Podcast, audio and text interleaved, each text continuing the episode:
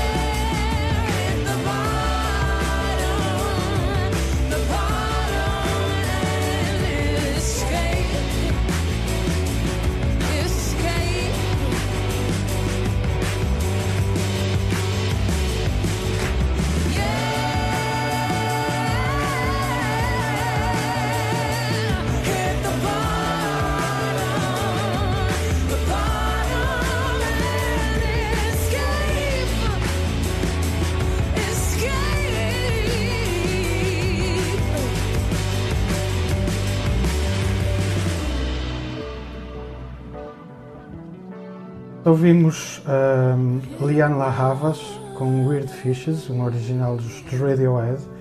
Eu acho este disco, que é homónimo, brilhante, uh, não só pela forma como ele está escrito, mas, mas também pela forma como soa e pela forma orgânica como soa. Eu escolhi esta música, uh, não foi por acaso. Escolhi esta música porque por acusar um certo cansaço de ouvir Radiohead. Eu, eu gosto muito de Radiohead mas confesso que pá, estava um bocado cansado já de ouvir e de. de... Então, ao, ao, ao, ouvir este disco de ponta a ponta, uh, saiu-me esta música e, e uh, soube muito bem ouvi-la na voz da Liane. Um, é, é, um disco de, de soul, neo-soul, como se queira chamar, mas que foge um bocado àquele, àquilo que agora é quase um, um cânone de, de, de, gritar o máximo que é possível gritar numa canção solo né, para, para, mostrar que se para mostrar os, os, os dotes vocais. Portanto é, é um, é, é um soul R&B muito muito contido. Uh, o disco como disse é muito muito bem gravado. Tem uma lista de músicos impressionante e, e, e foi foi um disco muito bem muito bem recebido. É o terceiro disco da, da rapariga um, e foi escrito e, e, produzido por, por ela, pela Liana Havas. Um, pronto, uh, passamos, passamos agora à primeira, iniciamos a primeira ronda da conversa. Uh, eu vou continuar a falar. Um, isto é um monopólio. Vamos tentar dividir isto da melhor forma. Sabes que eu tenho um amigo meu que gosta muito de Radiohead, mas não consegue ouvir porque se testa a voz de Tom York. Pois, eu, eu, é uma das, das, minhas bandas, é das minhas bandas eh, de sempre, não é? Mas caí numa, numa certa saturação, então já não procuro ouvir, já não, já não pego num disco para ouvir há bastante tempo. Uh, e ouvir uma música de Radiohead cantada por alguém que não é o Tom York, que tem aquela, aquela voz tão característica, uh, soube muito bem. E escolhi esta música por causa disso, né? porque o disco é, todo ele é, é, é, incrível. Passando então para a primeira ronda, sobre aquilo que, que vimos nos últimos dias e que gostamos e que, que temos gosto em partilhar, eu vou falar na, no espetáculo que a Companhia Dançando com a Diferença apresentou em Guimarães uh, há poucos dias. Uma peça com um título uh, indecifrável, uh, eu vou tentar dizê-lo, vamos fechar o que Shop é Pateiro, um, que depois, depois de ter lido uma, uma, peça que saiu no público, isto, isto quer dizer vamos ao workshop da Vera Mantero. Portanto, escrito por uma mensagem de uma das, das, das bailarinas da companhia, eu achei muita, muita graça, porque nunca lá chegaria. Um, portanto, ela escreve mesmo assim as mensagens de SMS, né? e achei muita, muita graça a, a, a esse, a esse pormenor. Um, para além de, de, de, de, falar da sofisticação técnica do espetáculo da, ou da profundidade estética do, do, do espetáculo, eu, eu, gostaria de ir para além disso e, e, e, sublinhar aquilo que este espetáculo e todo o trabalho que a companhia tem feito ao longo destes anos todos. É um trabalho que, ao tentar anular a diferença, acaba por ser diferente na forma como, como aborda uh, os temas e, e a diferença e a inclusão. E, e, e esta diferença é desde logo aceita no, no, próprio nome, onde está lá dançando com a diferença, e ao mesmo tempo nega tal condição incapacitante que às vezes é, é um preconceito que nós, que nós guardamos é? e, que, e, que, e que eles, que eles eh, põem em causa de uma forma eh, brilhante, quanto a mim.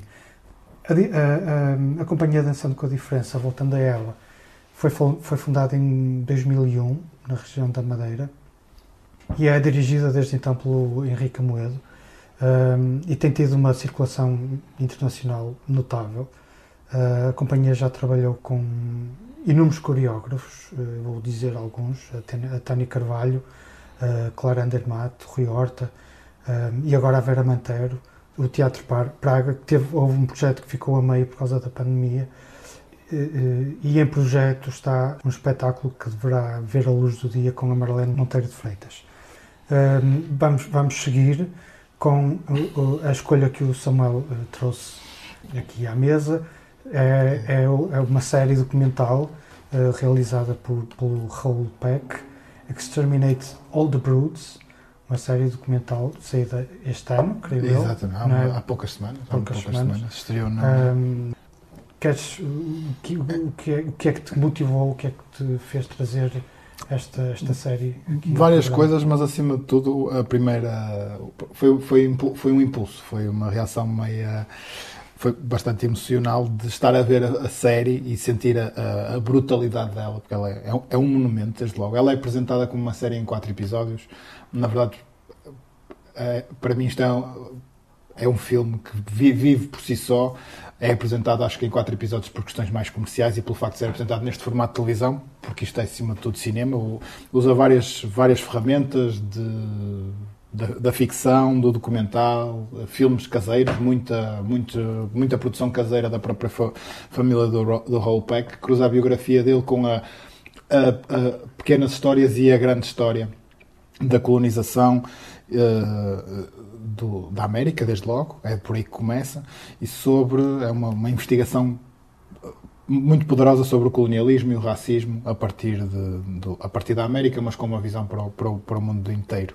Eu trouxe este, esta uh, proposta por causa disto, pelo, pelo, pelo, impacto que teve em mim, desde logo porque gosto bastante do trabalho do, do Peck. Ele tinha feito um documentário, I'm Not Your Negro, que voltou a pôr os James Baldwin assim, no, main, no mainstream Felizmente permitiu que o James Baldwin fosse editado finalmente em português, o que nunca tinha acontecido, só, só, só agora é que aconteceu depois desta, desta moda que, que, o, que o filme do Raoul Peck trouxe com ele. Também tinha feito uh, Young Karl Marx na mesma altura, que é um filme ficcional, um registro bastante, bastante diferente.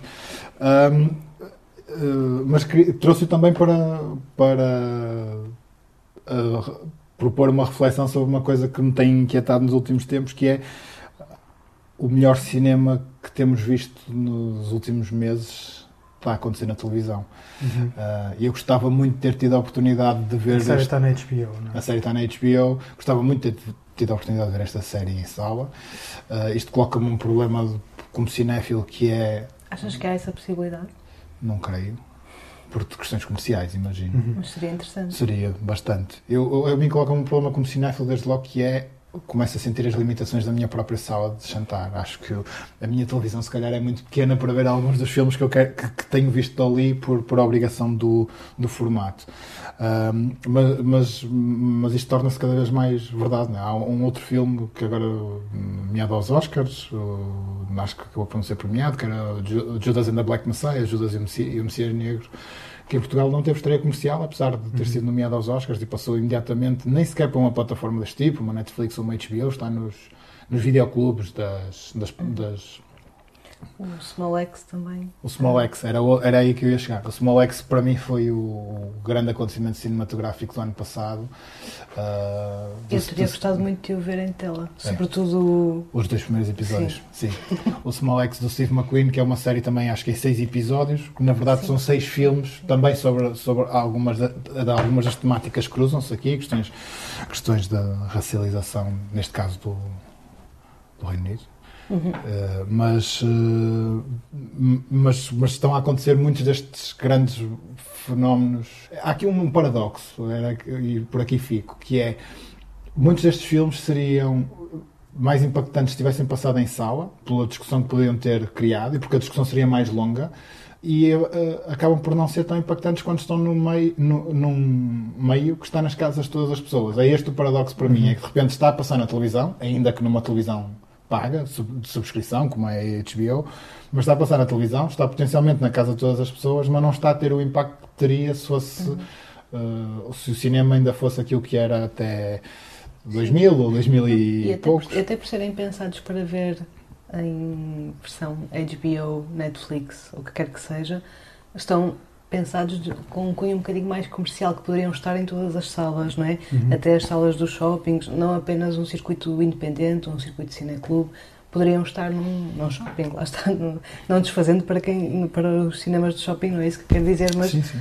está ali num, num plano que seria que teria se calhar mais público. E mesmo nestes dois casos, mesmo em termos de experiência sensorial, Uh, lembraste do Small X, o segundo episódio do Small X, que é um episódio onde praticamente não acontece nada, é um episódio sensorial, uhum. lá está, que teria sido uma experiência muito distinta e muito mais imersiva vê-la em sala. E neste caso do, do Exterminate All the Brutes, faço um parênteses para dizer que isto é uma frase do Conrad, que o, que o Peck vai buscar ao, ao título de um, de um filme, de um, de um de, uh, livro de um, de um, teórico sueco, creio. Uh, mas isto para dizer que o, eu, eu, uma das vantagens que eu vi em ver este filme em sala, além da experiência sensorial, era mesmo a capacidade de absorção de toda a mensagem, porque é um filme, é um, é um filme que, aquelas quatro horas, felizmente ele está dividido em quatro episódios, que é para nós termos pausas, porque eu senti necessidade de me preparar mentalmente. Eu vi o primeiro episódio duas vezes, porque ao fim do primeiro percebi e eu não estava suficientemente concentrado para perceber tudo o que está, o que está aqui a acontecer. E é um filme com muita informação, eh, não só informação factual, mas também das, da, do que ele está a propor em termos de reflexão, que nos obriga a pensar e, nesse sentido, não é uma coisa que nós estejamos habituados a fazer no, no, no sofá das nossas Sim, isto é que me parece é que é um contributo importante para uma, para uma discussão que nós temos vindo a adiar não é? e que cada vez se torna mais premente. E uma história que tem, que tem finalmente que ser contada. Exatamente. E... História que tem que ser reescrita. Sim. A Carolina traz-nos um livro Uh, Chama-se 145 Poemas, uma antologia. Uh, mais ou menos. Mais ou menos. uh, o autor chama-se Constantinos Cavafis, um, natural da Alexandria. o livro foi lançado em 2017 pela editora Flop. Carolina, queres apresentar um bocadinho, falar um bocadinho deste livro? Sim, Primeiro dizer que com esta escolha estou a aldrabar completamente uma das premissas deste podcast, que é falar sobre algo que me tenha marcado nos últimos 15 dias. Ou seja, não, não que eu não acho que o Constantino Escavafis e os 145 poemas não devam estar sempre na nossa mesinha de cabeceira para consultar ao longo do tempo. Mas, mas pronto, claramente estou a furar esta premissa e estou também a puxar a brasa para a minha sardinha, uhum. porque este livro foi editado pela Flop, como disseste, e eu faço parte da flop, apesar de dos cinco ser a pessoa que lê menos dos, dos cinco flops. O livro chama-se então 145 Poemas, é do Constantino Cavafis e tem tradução e apresentação de Manuel Rezende, um exímio tradutor e também ele um belíssimo poeta.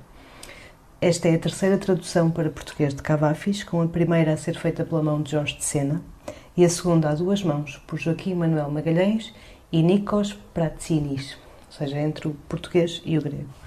São todas boas traduções, mas claro que a do Manel é melhor. e explico porquê. O Manuel Rezende andava a traduzir os poemas de Cavafis há cerca de 25 anos, assim como quem faz jardinagem, por, por prazer. Uh, traduzia, ficava contente, passado uns tempos voltava aos textos, alterava uma ou outra palavra, voltava a guardar, e assim sucessivamente durante 25 anos, ou pelo menos até a Flop lhe propor editar o livro. Um, quando fizemos a apresentação do livro na Casa Fernando Pessoa, o Manel disse qualquer coisa como agora já não posso ir lá mudar coisas, já está impresso. Claramente tirámos-lhe o brinquedo.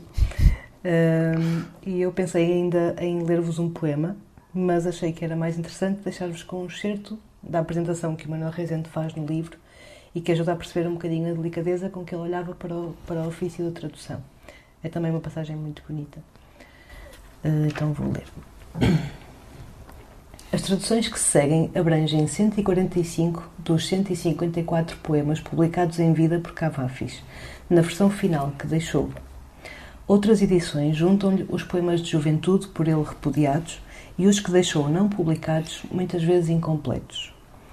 Não me considero suficientemente preparado para entrar nesse material, que exige, no meu entender, um estudo aturado dos manuscritos coisa que não poderia fazer. Note-se que nove poemas dos 154 canónicos não os consegui traduzir. Uma outra dificuldade surgiu ou o resultado não me satisfez. A nossa passagem neste mundo, necessariamente curta, nem sempre nos permite chegar a este ou aquele destino. E pronto, o Rezende uhum. faz o trabalho de uma boa parte da sua vida. Ele traduzia muitos autores uh, quase de uma forma lúdica e também como exercício para conhecer a língua. O Manuel Rezende era um poliglota e muitas das, das línguas que ele aprendeu, aprendeu-as a traduzir de forma autodidata.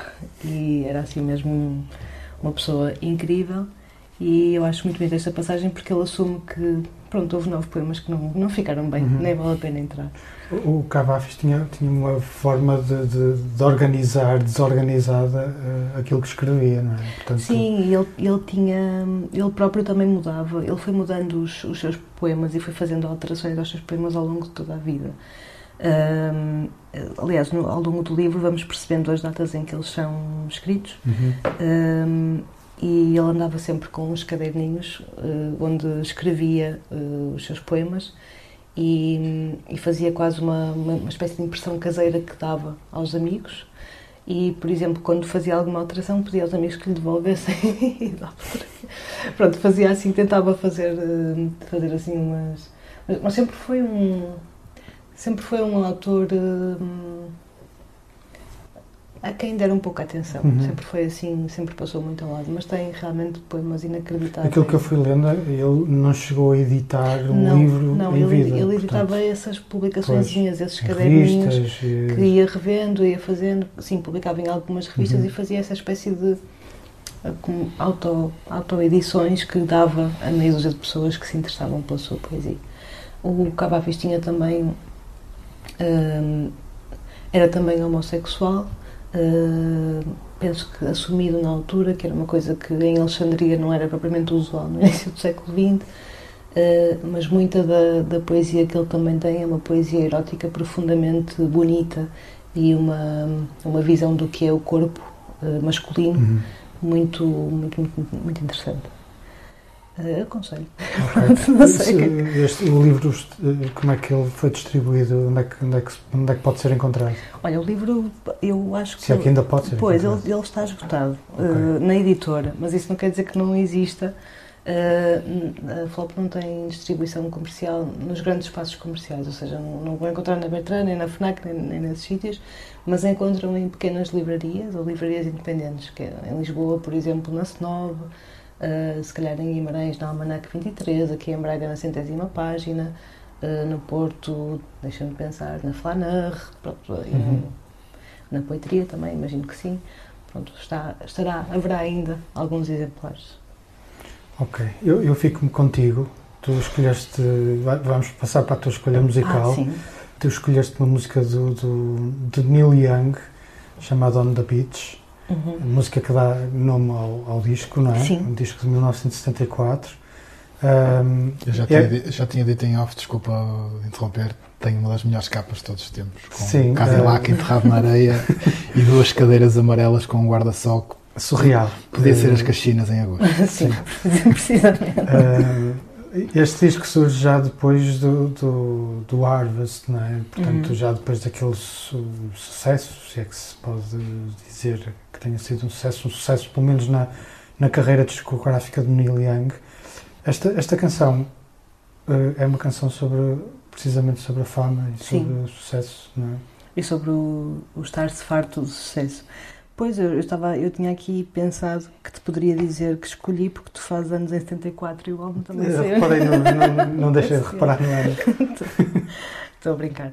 Mas sim, faz parte de um, álbum homónimo e faz parte de uma trilogia que ele chama de Ditch Trilogy, um conjunto de três álbuns que ele lança na ressaca do sucesso do, do Harvest.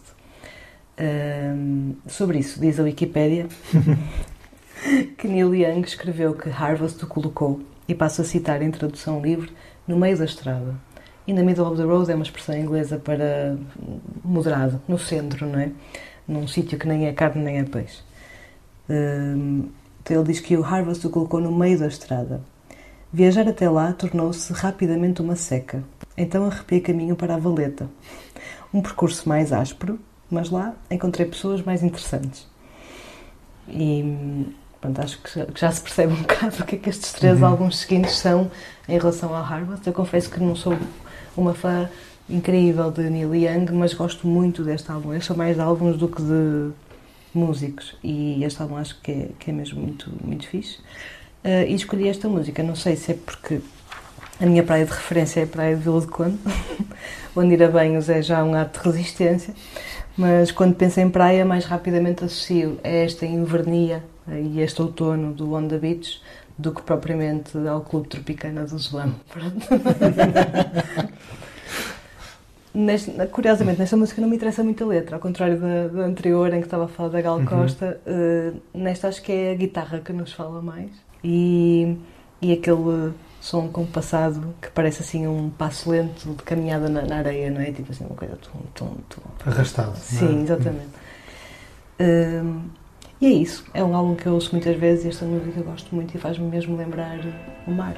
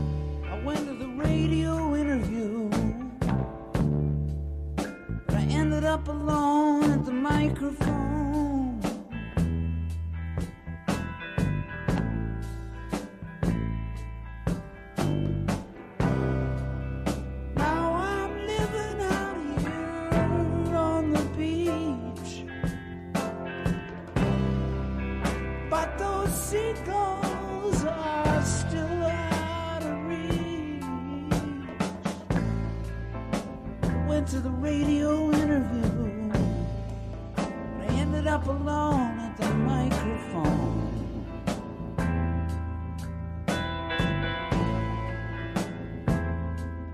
Get out of town.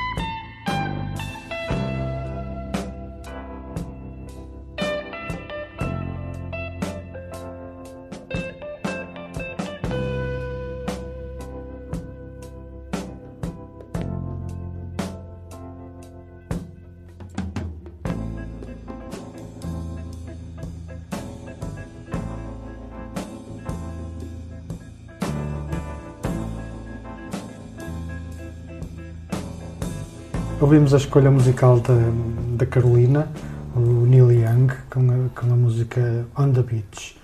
Ahm, passamos para a segunda ronda da conversa ah, sobre ah, aquilo que está no nosso radar. Vou começar pela escolha do Samuel Silva, que nos trouxe o filme Marighella, do Wagner Moura. Ahm, É um filme que estreia no dia 20 de maio em Portugal. Para quem não conhece o Wagner Moura, basta falar ou referir o Capitão Nascimento. É a estreia do Wagner como realizador, portanto não sei o que esperar do ponto de vista estético, não sei, não sei que realizador será o Wagner Moura. Ahm, o filme interessa-me pela, pela história do filme e pela história à volta do filme. A história do filme é sobre Marighella, que era um deputado brasileiro, resistente, antifascista, comunista, eh, e este filme retrata os cinco anos entre o golpe militar de 1964, que institui a ditadura eh, militar brasileira, e o seu assassinato pelas forças do Estado em 1969, um, e neste momento em que o Brasil passou por também por um, por um golpe, não um golpe de Estado clássico, mas por um, por um, por um golpe político que acabou por instituir um, um, um, um governo simpatizante desta ditadura militar, o filme ganhou essa centralidade. E depois há uma outra história à volta do filme, que é o filme estreou em Berlim, no Festival de Berlim em 2019, e só estreia agora, e não é culpa da pandemia apenas. Porque hum, o filme tinha estreia prevista para o fim de 2019 no Brasil, e na altura o governo do Bolsonaro começou um ataque ao Ancine, que é a, a estrutura pública de financiamento do cinema brasileiro, e este filme foi num imbróglio jurídico muito in- insuflado por, estas, por esta, esta, este sistema, este ambiente político, foi sendo protelada a sua, a sua estreia, hum, e ele só estreia agora. Entretanto, ele acabou por. O filme apareceu na, na internet, nos torrents, houve aí uma, uma confusão nos últimos tempos, mas o filme estreia agora, estreia em Portugal no dia 20 de maio e vamos poder vê-lo aqui bem perto, no dia 7 de junho, numa sessão no Teatro Circo. É, é sessão a que eu conto ir, portanto, hum, ainda vou esperar um bocadinho mais do que os 15 dias para ver o filme, mas como ele estreia já já a seguir decidi, decidi trazê-lo. Então, o filme tem, tem uma outra particularidade, que é o regresso do seu Jorge ao cinema. É ele que protagoniza o filme. Eh, eu gosto bastante mais dele no cinema do que a cantar, e portanto espero gostar, gostar, gostar da prestação dele como, como, como Marighella neste filme. Até nisso teve fases, não é? Houve. Enquanto ele não fizer versões do David Bowie, está tudo bem. Essa é a parte que me irrita mesmo. As, as tuas escolhas estão. não é? Estão bastante políticas. Sim, têm, têm, em comum, têm em comum com alguns dos temas que, que estão que me me inquietado, não só o meu Exterminate All the Brutes tem a ver com, com questões de colonialismo, de racismo, o, a história do Brasil tem a ver com colonialismo e racismo, o que, está, o que acontece no Brasil uh, desde sempre tem a ver com colonialismo e com racismo, tem a ver, continua a ter a ver mesmo o que foi o golpe militar de 64 e o que, e o que foi este este golpe atípico dos últimos anos tem a ver com uma elite branca que não se conforma com, com qualquer movimento que dê mais poder aos, aos, aos antigos escravizados ou aos, aos filhos destes. E neste caso do Marighella, já, já disse que, que ele é protagonizado pelo seu Jorge, portanto ele não era só, não era só um resistente comunista, era um negro eh, numa posição de alguma, alguma poder político antes da, da- da- do, do golpe de 64, era deputado. Portanto, também há aqui um lado do que é o lugar eh, dos negros na sociedade brasileira que, que, que está presente neste filme, tanto quanto eu percebi do que fui lendo dele, ainda sem o ter visto. Passamos para a sugestão da Carolina. A Carolina sugere o concerto de B Fachada no Teatro Circo no próximo dia 29 de maio. Eh, concerto quase esgotado, pelo que consegui perceber, eh, e que faz parte ainda da, da apresentação do último disco de Fachada, Rapazes e Raposas, disco de 2020. Olha, após uma, um conjunto de adiamentos, finalmente, porque este, este concerto já esteve agendado para o Teatro Circo pelo menos duas para vezes. dezembro e para fevereiro. Exato. E por causa dos sucessivos confinamentos Uhum. não aconteceu. Uh, quando, quando voltou a ser programado seria inicialmente para de manhã e depois finalmente conseguimos pelo menos acertar ali nas, nas 19 horas, 19, o que, o que é bastante positivo. Um, bem, eu gosto, eu gosto muito deste, deste último álbum do B Fachada, gosto muito do B Fachada também, não só do último álbum. Um, e, e é assim um disco que anda assim em loop na playlist cá de casa, uh, sobretudo duas músicas, a Padeirinha e o Antifado, que eu gosto, que eu gosto muito. E gosto sempre muito de ouvir o B Fachada a cada novo álbum e pensar Poxa, este gajo ainda consegue fazer melhor, este ainda conseguiu fazer melhor desta vez, eu pelo menos Uhum. gostei bastante. Um, para além disso, e, e estava aqui a pensar uh, antes, antes de, de estarmos juntos, e na, na última vez que vi ao vivo o B Fachada, e depois de uma pesquisa, percebi que foi em 2010, por isso, É, não? sim, no Porto, no Passos Manuel. Um, e e nesta, nessa pesquisa gira por este concerto, encontrei uma sinopse que hoje não faz sentido nenhum, por isso gostava de ler. Dia 2 de julho, sexta-feira, pelas 22h30, B Fachada, considerado por muitos a grande revelação dos últimos anos da música portuguesa, apresenta os temas que compõem o seu último álbum homónimo num concerto intimista na sala Passos Manuel. Apresentando-se pela primeira vez em formato trio no Porto, B Fachada irá ainda levantar o véu ao novo EP que editará ainda no fim de junho, intitulado A Festa na Moradia. Num momento decisivo da sua carreira em que atinge a maturidade profissional e recebe elogios rasgados da crítica, B Fachada visita o Porto para apresentar os temas que compõem o seu primeiro álbum homónimo, B Fachada, tingidos de dourado, necessariamente reflexivos, mas nem por isso austeros, cantados e tocados num tom envolvente e único. E vai por aqui fora, que era uma sinopse bem grande. Bom, E aconteceu. 2010. Aconteceu muita coisa de 2010 para cá na vida do, do, do B Fachado. tu estavas a dizer que o, que o algo que ele conseguiu fazer sempre melhor. Eu acho que o Rapazes e Raposas é o melhor disco dele, Sim. no sentido em que é o B Fachada sublimado. É Sim, sim. tudo o que ele andou a explorar nos discos anteriores, de repente está ali feito e bem feito, que é uma coisa que me chateia no, no Fachada. Eu já ouvi muitas vezes. Ah, é provavelmente o artista português que eu vi mais vezes. E, e costumo dizer um bocado a brincar que é, é, é um concerto bom, um concerto mau.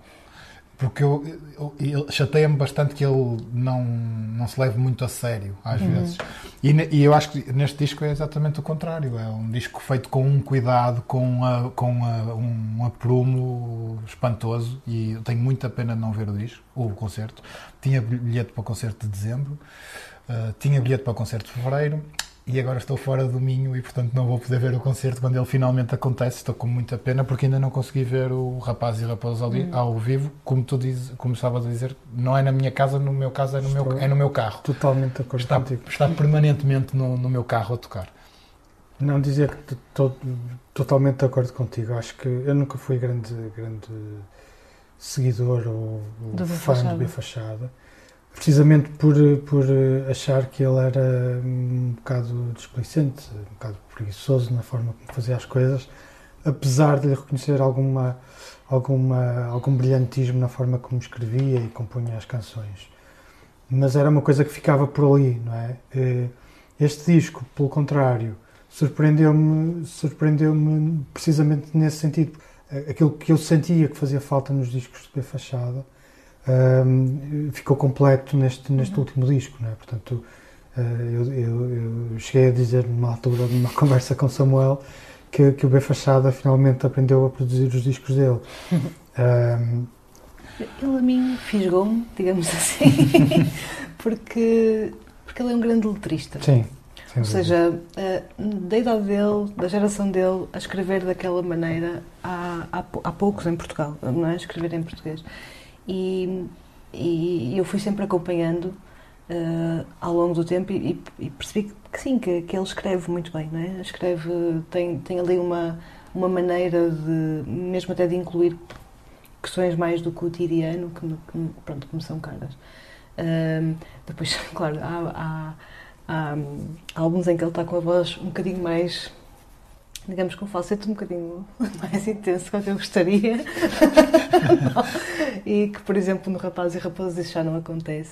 E tu consegues encontrar influências, consegues encontrar num B fachada já mais maduro, digamos assim, Uhum. porque ele também derivou, andou por aí em desvios e eu acho isso positivo, não é? As pessoas têm que procurar o seu caminho, mas não sei, em Rapaz e Raposas tu encontras coisas como um Fausto, de vez em Sim, quando soa tão Fausto, soa tão Godinho, e de repente tu encontras quase num, num B fachado, num B fachada mais maduro, uma espécie de herdeiro natural do que é a canção portuguesa. Uhum. é? E esse lado de pesquisador dele, de ir atrás ao, ao, ao, ao- Fausto, ao Sérgio, ao, Zeca, muito, Também, é, é- eu acho que é muito valioso também. O que ele, ele acabou por trazer para uma geração mais nova é essa curiosidade sobre, sobre esse património extraordinário que nós durante muito tempo esquecemos em Portugal, Sim. até, até por motivos ideológicos. Não, não, não vou voltar a, a ser político. Sim, mas acabas por associá-los à, à canção de intervenção, Sim. não é? E, e de repente eles ficam ali acantonados ou fechados dentro dessa gaveta e na verdade são muito mais do que isso.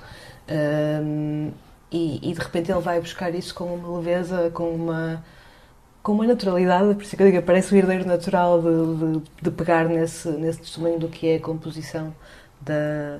Eu chamo-lhe canção portuguesa, mas é ver, para não lhe chamar canção de intervenção, porque eu acho que não, não é só isso Pois. mas até de uma certa lá, música ligeira, música moderna, não sei como é que se chama, à música portuguesa hum, do pós-25 de Abril até aos dias de hoje. Hum, mas sim, acho, acho muito, muito, muito interessante e, e há realmente letras e músicas que são muito divertidas. O Antifada é um desses casos. Muito bem, continuamos na música. Eh, desta vez a minha escolha, eh, a minha, a minha sugestão vai para, para o concerto de Rafael Toral no Generation, dia 22 de maio. Ele apresenta um quarteto que, onde, onde eh, volta eh, a embrenhar-se num conceito que ele próprio criou do- a partir do disco Space, um disco de 2006 já. Portanto, eh, já é a segunda vez que eu, que eu irei ver o Rafael no, no Generation. Um, ele já lá esteve no- em 2019. Um, ne- nessa altura, ele faz, uh, cumpriam-se 25 anos do- de um outro disco que ele fez, chamado Wavefield, e que tinha sido lançado nessa altura pela, pela editora Drag City de Chicago. Uh, o, Rafael Toral é uma figura incontornável um, do, do exper- experimentalismo eletrónico em Portugal, um, que rapidamente extravasou as fronteiras e, portanto, tornou-se também numa referência a nível internacional. Ele, ele colaborou com imensos músicos e projetos uh, a nível internacional. Ele, ele revisita este conceito, portanto, ele foi fazendo ao longo do tempo uma, uma escrita do- daquilo que poderá ser considerado uma espécie de, de música ambiental, eh, e que, e que ele vai revisitando. Neste concerto no Generation ele, ele estará acompanhado pelo Hugo, Hugo Antunes no contrabaixo, Nuno Mourão na bateria, Nuno Torres no saxofone e nas eletrónicas. E vamos, vamos manter-nos na música. Eh, Eu, eu vou introduzir a música escolhida pelo, pelo Samuel Silva. É uma música que eu próprio poderia ter escolhido porque gosto muito do, do disco. Um, é o disco que junta uh, Marianne Faithfull com, com Warren Ellis. Uh, o disco chama-se She Walks in Beauty. A música que vamos ouvir um, é, tem o mesmo nome. É um poema do Lord Byron, como todas estas canções do She Walks in Beau- in Beauty. A Marianne Faithfull pega nos poemas do, de, ingleses do século XIX, uh, o Keats, o Percy Shelley, o Lord Byron, entre outros. Basicamente é um, um- um disco em que a Marianne Faithfull está a declamar estes poemas e a, a- a- a- trilha musical é feita pelo Warren Ellis. Eu trouxe esta canção por, por dois motivos. Uh, Primeiro porque gostei muitíssimo dele, tenho ouvido com muita regularidade. Tem sido. Tem, tem-me ajudado a dormir, a, a- dormir, até não a adormecer, mas a acalmar no final do dia e a poder dormir melhor. Uh, mas- e, e trouxe-o também sobretudo para falar do Warren Ellis, porque a Marianne Faithfull grava este disco, acaba de gravar este disco depois de ter sobrevivido à Covid-19, e aqui o sobrevivido é literal, porque ela esteve efetivamente numa situação de saúde muito complexa, e acaba por fazer este disco, e eu lembrei-me que o, que o Ghostin, do Nick Cave, tem muitas semelhanças com este disco, parece, este She Walks in Beauty parece uma espécie de lado B do Ghostin, do Nick Cave, em que é, que é o disco em de catarse do Nick Cave depois de perder o filho. E o Warren Ellis está nestes dois sítios e de repente eu pensei que no dia em que me aconteça uma desgraça eu quero ter um amigo assim por perto. E por isso é que, e por isso é que decidi trazer esta, esta canção. Eu, eu vejo a Warren, um, a. Marianne Faithfull quase como um. É um bocadinho. Para mim, o Nick Cave é uma diva. Uma diva no sentido de uma figura consagrada e uma espécie de super atleta da música. Não é? E a Marianne Faithfull também. Eu acho que ela está Uhum. nesse patamar de gigante. É? E trabalhar com o Warren Ellis seria só natural. imagino. Sim. Uh, vocês lembram-se da, da Anita Lane? Além. Ela, ela morreu há pouco tempo, Sim. ela fez parte da primeira, das primeiras Curiosamente, eu, do- desconhecia uma série de, de histórias que li depois da morte dela sobre o f- a autoria, a sua autoria em algumas músicas assim, tipo, super conhecidas do Uhum. Kevin Bad Seed. sim. Eu lembrei-me da Anita Lane porque, porque seria, seria outra das parcerias Naturais. naturais que poderiam acontecer caso ela não tivesse desaparecido.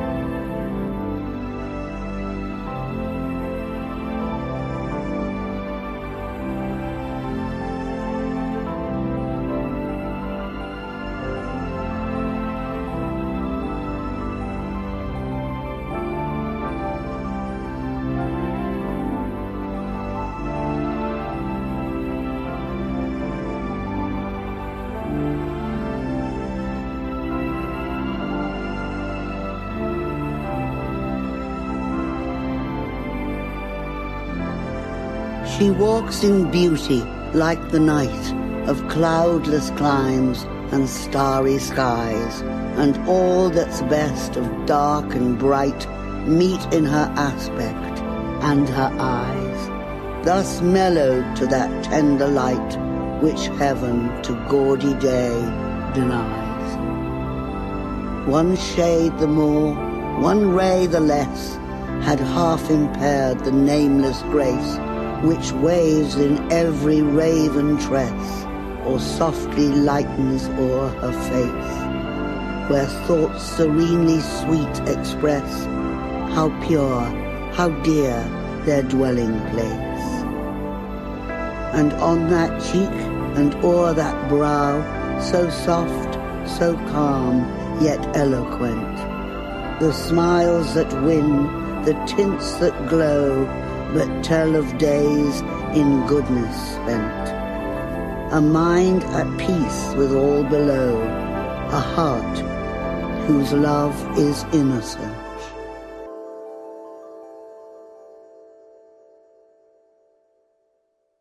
Isto é o que faltava. Fica assim concluído o segundo programa que teve Dançando com a Diferença, a poesia de Constantinos Cavafis, Lord Byron e o cinema com a antecipação do novo filme de Wagner Moura.